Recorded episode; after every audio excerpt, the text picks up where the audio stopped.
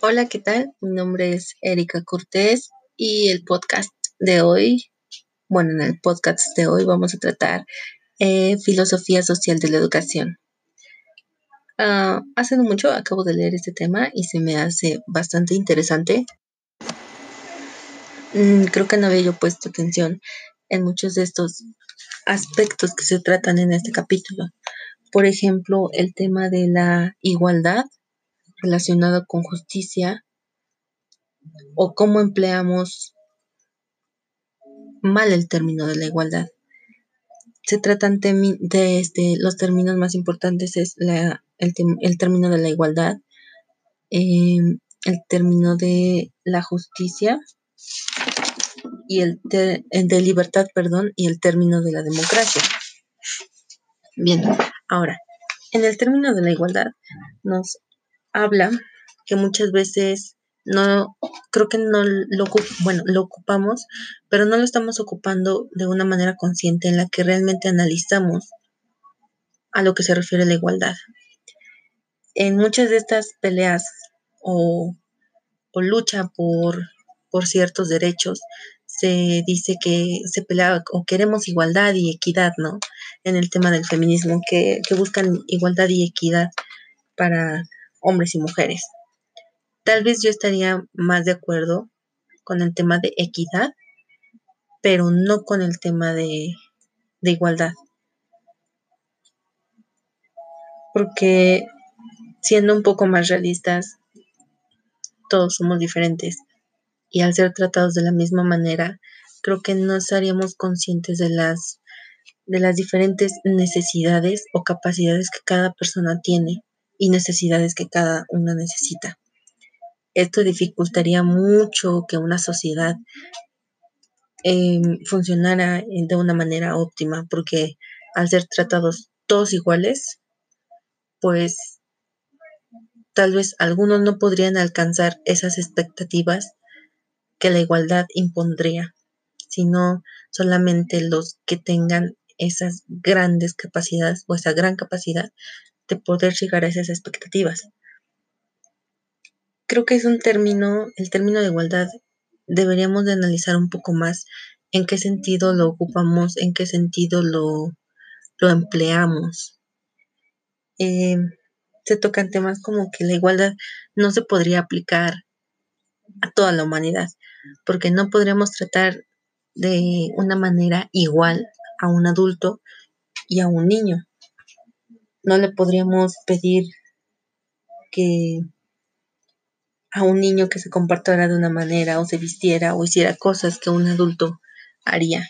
Eso sería tratar de una manera igual a todos, pero creo que no es no está bien y no podría ser, porque entonces dónde quedaría esa parte humanista de las capacidades que cada persona tiene, las diferencias y el valor que cada uno va, que cada uno tiene. Eso sería en el tema de igualdad. Yendo al tema, bueno, pasando al tema de la libertad y de educación, eh, concuerdo que sí, todos somos libres de, de cierta manera, pero si todos fuéramos conscientes o nos rigiéramos bajo libertad, una libertad total, la sociedad no funcionaría. No funcionaría porque todos harían lo que quisieran, dirían, eh, actuarían de una manera muy, muy, muy libre. Y creo que la libertad como todo es... La libertad como todo siempre tiene lo bueno dentro de lo malo y lo malo dentro de lo bueno. La libertad es buena, sí, pero hasta cierto punto. Es buena hasta cierto punto porque cuando ya se empiezan a, pasar esos límites del respeto hacia, hacia alguien más, entonces yo pienso que la libertad es donde ya empieza a ser mala, porque se están, se está molestando, se está lastimando a, a otra persona. Entonces, concuerdo que que la libertad es buena hasta cierto punto y de ese punto en adelante se convierte en mala. Por eso es que como sociedad se ha construido o se han, se han construido leyes, normas y también ahí entra la, la, ética y la moral que permiten que cada persona sea libertad o ejerza esa libertad hasta cierto punto, que entonces ya no sería la libertad como total, sino que ya lo divide en libertades. Ok, tienes estas libertades, pero de este punto en adelante, esa esas libertades que siguen ya son libertades malas, de cierta manera. Em, el siguiente tema que se toca es la democracia en la educación. Ok, bueno, en este punto pienso que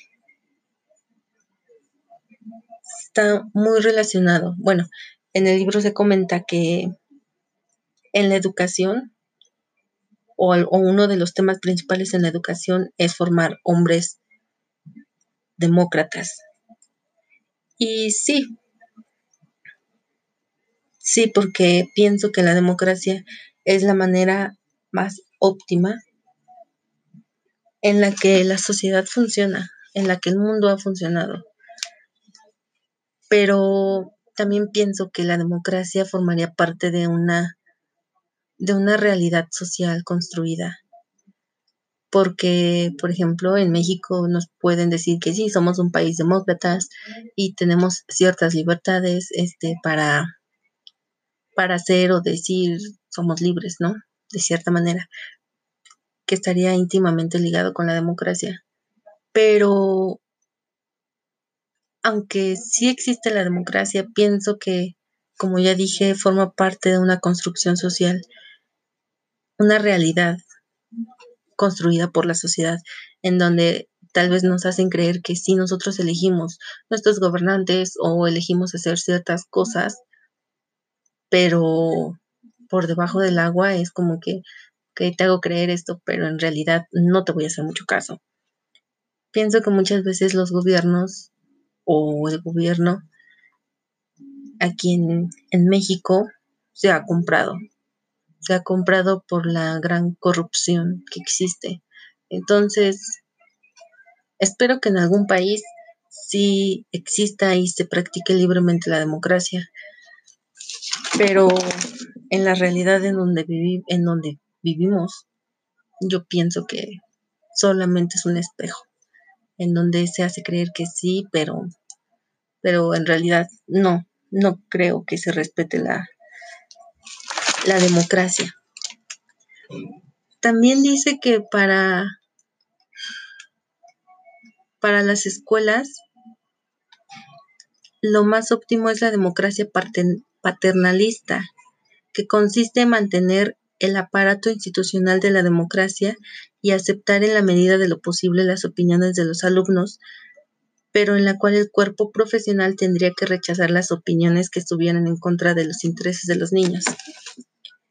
En esto tengo una experiencia en donde sí, sí concuerdo en que sí nos hacen, y está bien que hagan parte a los niños en el tema de la democracia, pero en realidad no se le toma, no, no podrían tomar en cuenta porque eh, a cierta edad pues no se tendría la capacidad de saber lo que es mejor para una escuela o cuál sería lo mejor para el bien colectivo.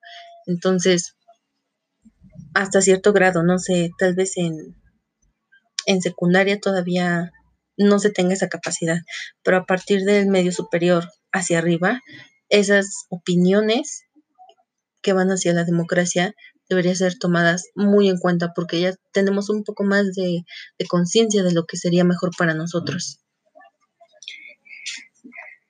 Em, me regreso un poco al tema de la libertad y la educación. Igualdad, perdón. Igualdad y educación. Se toman o se comenta en el libro algunos temas que en lugar del término de igualdad deberíamos de ocupar el término justicia. Y sí, sí, sí estoy de acuerdo en eso, en el tema de justicia y equidad, porque pues si tratáramos a todos iguales, pues sería muy injusto en el ejemplo de alguien que es delincuente, alguien que cometió un pequeño robo por necesidad y alguien que cometió un asesinato. Y si para todos la pena máxima es la muerte, pues creo que sería ahí una desigualdad y no encajaría mucho el término de, la igualdad. Entonces sí concuerdo en que se debería de cambiar el término de igualdad que ocupamos más por el de justicia. Otro tema en el que si se tratara a todos iguales a, o que se debe de tratar a todos los niños por igual sin importar su, raza, religión, este, nivel social, etcétera, pienso que de manera superficial parece una buena idea, pero ya pensándolo bien y analizándolo, no está bien, porque ¿qué pasa si qué pasa si un niño tiene problemas emocionales, es maltratado? Otro niño que en, su, en su casa tiene, no sé, hay violencia intrafamiliar o, o no sé, distintos temas que pueden vivir o distintas realidades que pueden vivir los niños en sus casas, pues al momento de tratar a todos iguales en la escuela, creo que sería, causaría un gran conflicto porque no se les daría la importancia, la importancia necesaria de qué es lo que necesitan. Y la igualdad, como, como comenté, establecería un nivel al que todos deberían de llegar. Pero todos estos problemas siempre van a influir para poder llegar y lograr esas, esas metas que se que establece de cierta manera la igualdad. Entonces, igual ahí otra vez se desborda el tema de la igualdad, se desborda ese término porque no sirve.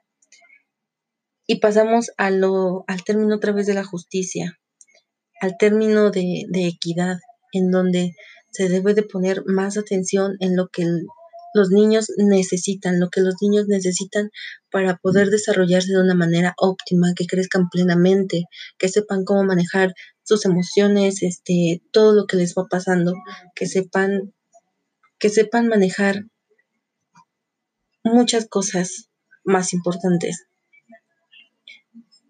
Y aunque no es tema solamente de, de, instituciones, pienso que va más relacionado al tema en, la atención que un padre puede poner en su hijo, en conocerlo realmente, no en decir que lo conozco como mi hijo.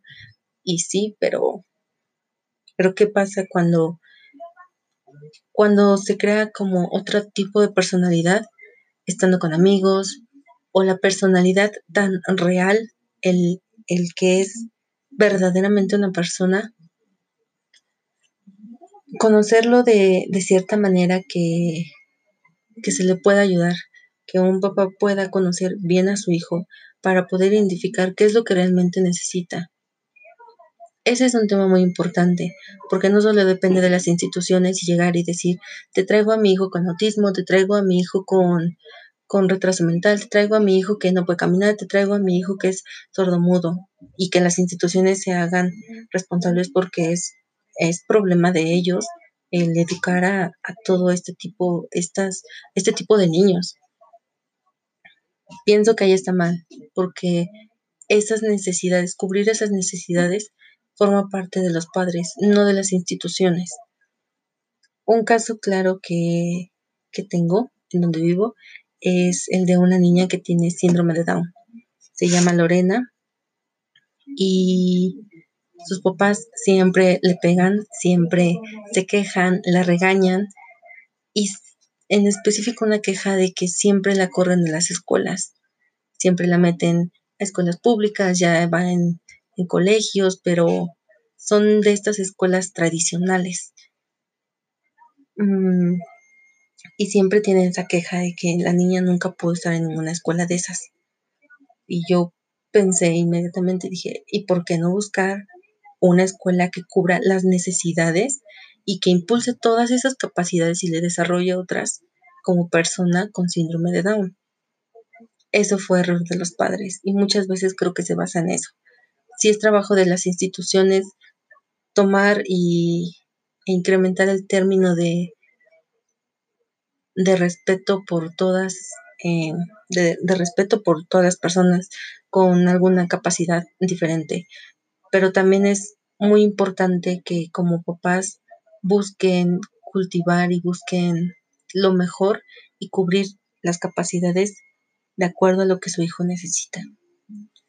Em, bueno, para mí esto sería lo más importante y lo más relevante de todo el tema de filosofía social de la educación. Y espero que les guste y hasta luego. Gracias.